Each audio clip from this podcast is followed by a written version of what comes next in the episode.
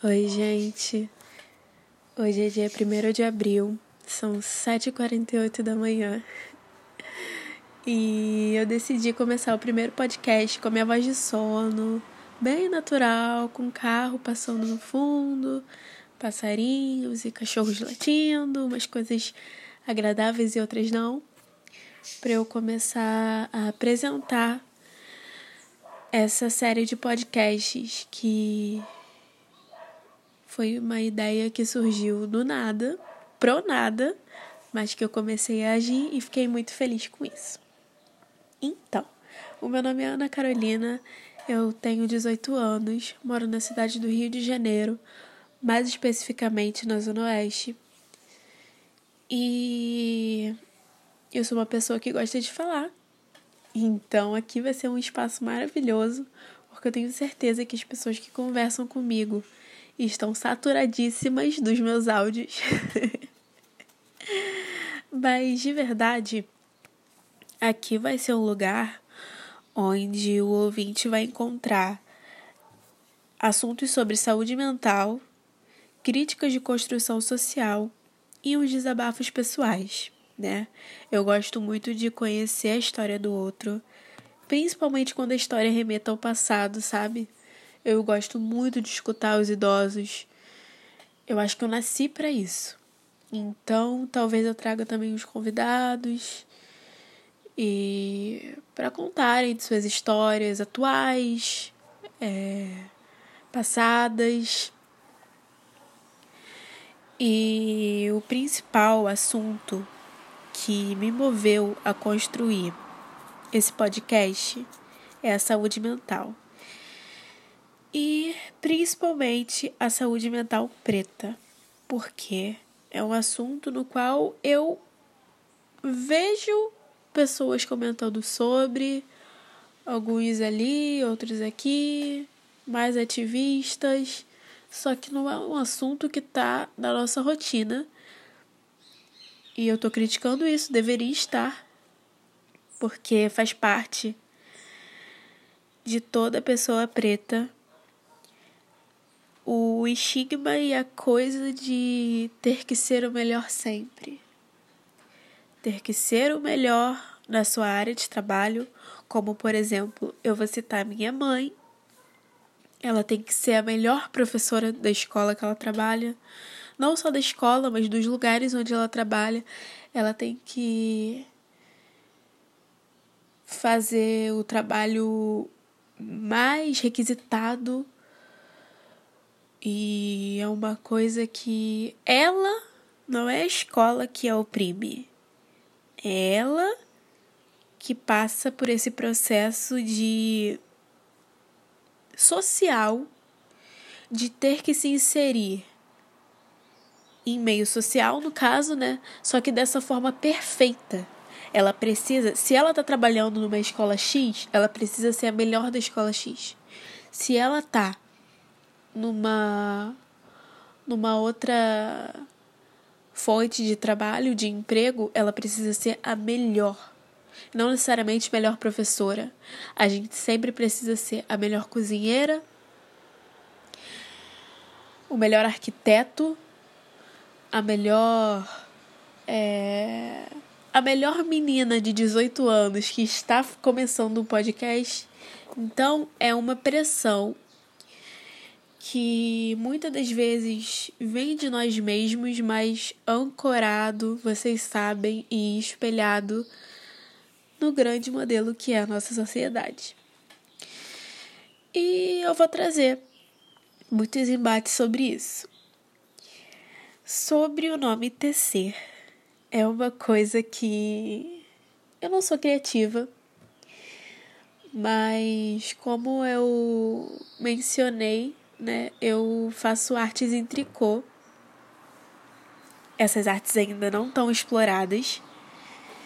E eu permiti intercalar a ideia do tecer, né, do tricotar, do material, enfim, da coisa literal, a ideia do que é uma pessoa estar falando, estar tricotando, estar tecendo alguma coisa. E a gente aqui vai estar tecendo justamente ideias. Ideias que talvez não jure, não não sejam juradas de debate, porque eu tô cansada, de verdade. Eu não tô mais com aquela didática de, por exemplo, quatro anos atrás. E só vão ser ideias soltas, ideias necessárias de serem expostas para que o outro ou a outra não pense que está ficando sozinho, que está ficando maluco sozinho, né? Que é uma coisa que a gente pensa muito. E o tricô chegou na minha vida é, na minha infância, vendo a minha avó tricotar, só que eu não, não nunca me interessei, na verdade, né? A gente vive num mundo muito agitado perceptível nos áudios, mas no podcast agora. Mas de verdade, a gente vive num mundo muito agitado. E quando que a gente vai querer perguntar à nossa avó como que ela faz aquele café, como que ela faz aquele tricô, como que ela ajeitava o cabelo no passado? A gente não vai perguntar, porque a gente tem coisas, né, que nós mesmos é, descrevemos como mais importantes, mais necessárias, com mais prioridade. E não, tá tudo no mesmo patamar. Ou melhor, essas relações históricas e afetivas estão no patamar muito acima. A gente tem que olhar para quem cuidou da gente e para quem vem antes da gente. E uma coisa que eu aprendo com a minha psicóloga é que a gente tem que se curvar diante de todos os nossos antepassados, para a gente sentir a força dos mesmos. Enfim, o nome Tecer Ideias vem daí. E o tricô, como eu havia mencionado antes, veio num momento muito difícil na minha vida, para não se dizer escroto, no qual eu estava medicada com ansiolíticos, antidepressivos e era o que me mantinha de pé, né? Pelo menos estruturalmente, fisicamente. Eu ainda continuo sentindo tendo crise de ansiedade, porque eu vou falar isso de novo. Isso vai precisar ser falado várias vezes nos podcasts. É uma característica minha que denomina todo o meu ser e faz com que outras coisas tenham significado mais forte. Então, eu sou uma mulher preta. E agora tudo faz sentido, né? Tudo sempre fez sentido. E essa mulher preta, depressiva, eu fui depressiva a minha vida inteira e só fui prestar atenção nisso agora, precisava de alguma coisa para se sentir ao mesmo tempo conectada ao seu passado, conectada à sua negritude e conectada à realidade, porque eu já não queria mais estar nesse plano. Eu estava vegetando mesmo com 18 anos, por conta de uma decepção pessoal vivida no ano passado, que depois eu vou trazê-la com mais especificidade. Mas eu já adianto que é uma coisa comum a muitos adolescentes que passam pelo terceiro ano do vestibular. Pelo terceiro ano da escola e prestam vestibular, né? Enfim. E o tricô surgiu nesse momento. Eu achei tão. uma forma tão bonita de me olhar, de ver algo que eu estou produzindo.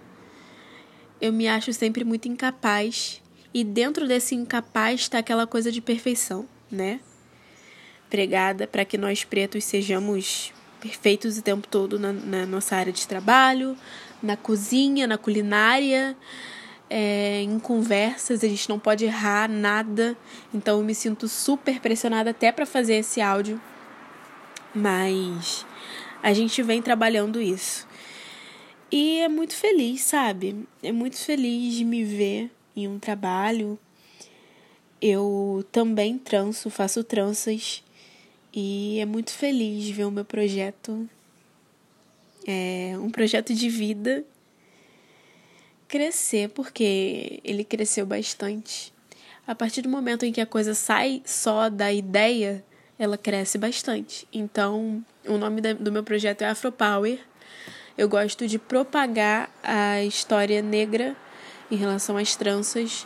Quero fugir muito da coisa da estética, que a trança só existe para deixar a pessoa bonitinha ou para a gente foi muito mais do que isso. A trança foi muito mais do que isso e é muito mais do que isso.